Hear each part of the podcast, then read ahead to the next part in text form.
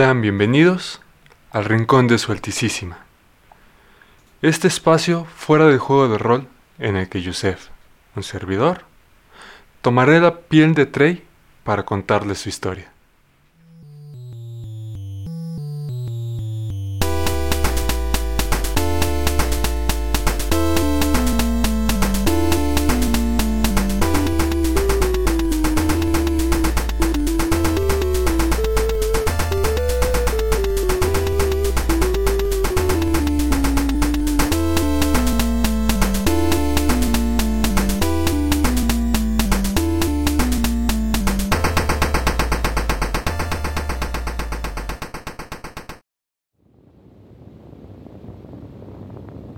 Solamente son unos segundos lo que dura la sorpresa en los duros rostros de los orcos, al saber que los podemos entender al mismo tiempo que ellos a nosotros. La primera pregunta de nuestro lado, hecha por Frasnor, fue si Hikari está viva. La respuesta del que está frente a los orcos es un ya no sí, seguido de un cuestionamiento sobre si es acaso una gran guerrera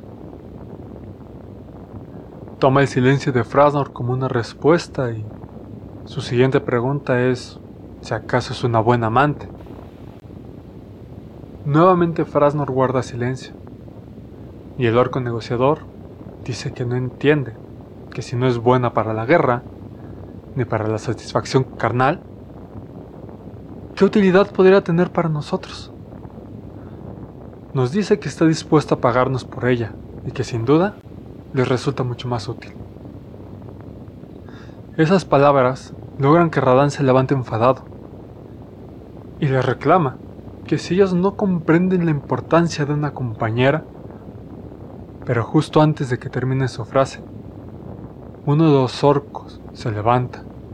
Es algo más alto que yo, pero su musculatura está mucho más trabajada. Y antes de que una pelea se desencadene, Frasnor detiene a Radán. Y el negociador decide detener al otro orco. Una vez todos sentados, nos dice que esperemos a que traigan a Hikari para poder seguir hablando acerca del precio a pagar por ella.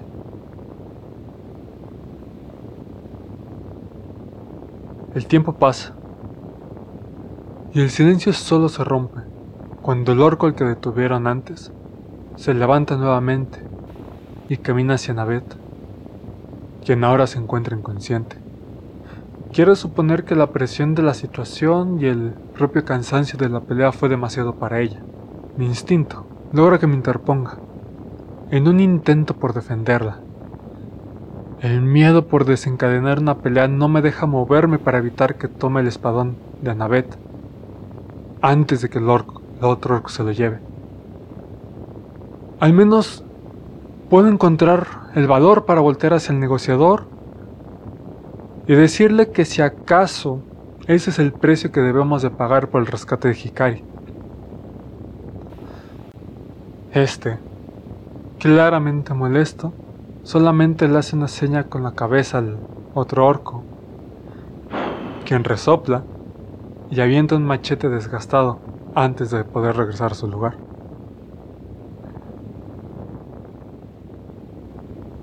La espera termina cuando llegan a darle información al negociador junto con Hikari. Este nos comparte, sorprendido, que efectivamente no pudieron tomar por la fuerza nuestro barco.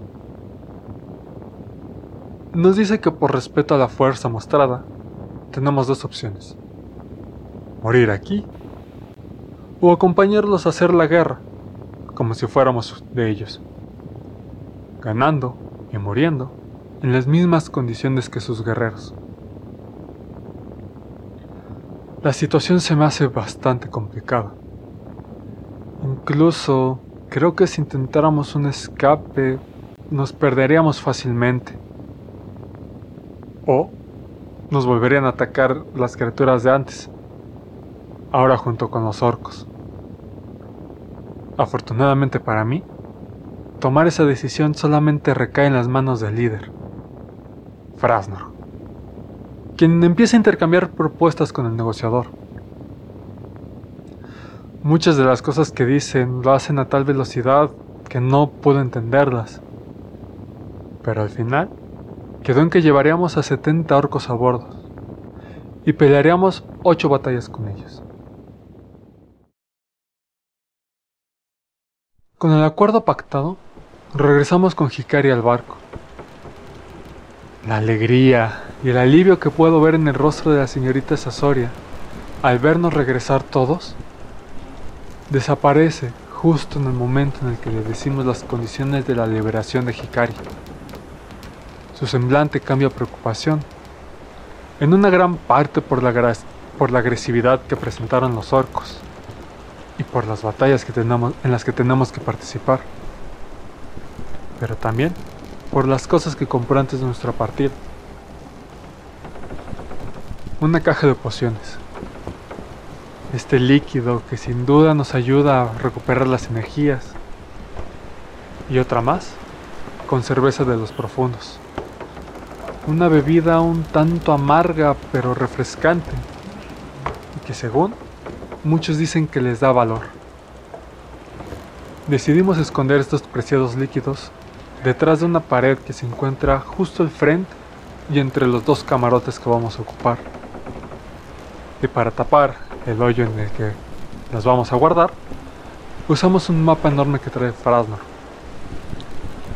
Por lo que pude escuchar es un mapa de todas las constelaciones. La división de los camarotes es bastante sencilla. Los hombres en uno y las mujeres en el otro.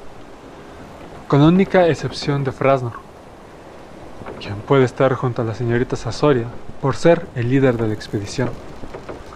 Aparte de ser otro de los encargados de la seguridad de ese camarote. La llegada de los orcos es ruidosa, incluso desorganizada. Y a pesar de eso, empiezan a abordar con las pocas pertenencias que cargan. Poco a poco veo cómo se llena el barco, empezando por las bodegas, y al ver que los camarotes ya están ocupados, siguieron buscando su espacio, hasta que la cubierta también se ve llena. Y aún así, se puede distinguir un grupo de siete orcos. Entre ellos, Puedo ver al ladrón del arma de Annabeth, que no se preocupa en ocultar su cara de enfado. También logro ver al negociador, de a su lado, tomando el centro de la posición, un orco con rastas. Al lado contrario se ve un orco con una capa, cosa rara, no parecer que suele ser usual en ellos. El siguiente Parece ser que tiene dos ojos en uno solo. Al sexto lo puedo ver lamiendo el filo de su hacha y después sus labios. Y al séptimo le veo el rostro lleno de ganchos, anzuelos, argollas. Frasnor se presenta junto a la señorita Sasoria con el negociador y el orco de las rastas. Parece que están volviendo a repasar los términos del acuerdo y revisando que todo esté listo para zarpar. Por el rabillo del ojo veo algo que me llama la atención. Y cuando volteo, puedo ver esta barca liderada por un orco de pie. Se ve gordo, quizás hinchado. No alcanzo a escuchar qué es lo que está diciendo. Pero en lugar de esperar a que se acerque y tal vez entender algo, decide avisarle a Frasnor de lo que está pasando. Este le pregunta a Rastas que si hacía falta uno de los suyos. Y le replica que no. Le insta y le asegura que debería y, y haría bien en dar la orden para zarpar. Frasnor no se deja llevar y decide esperar le pide a Radán que le haga señas. Pero la respuesta que recibe es un flechazo que va a parar en uno de los mástiles del barco.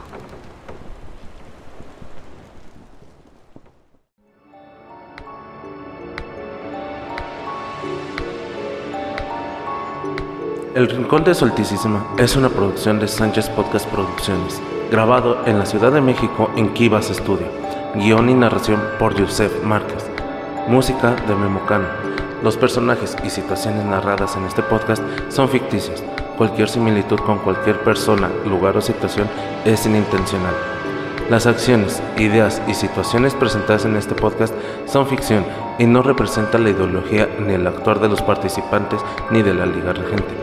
Asimismo, no debe ser sujeto de ningún tipo de juicio debido a su naturaleza ficticia.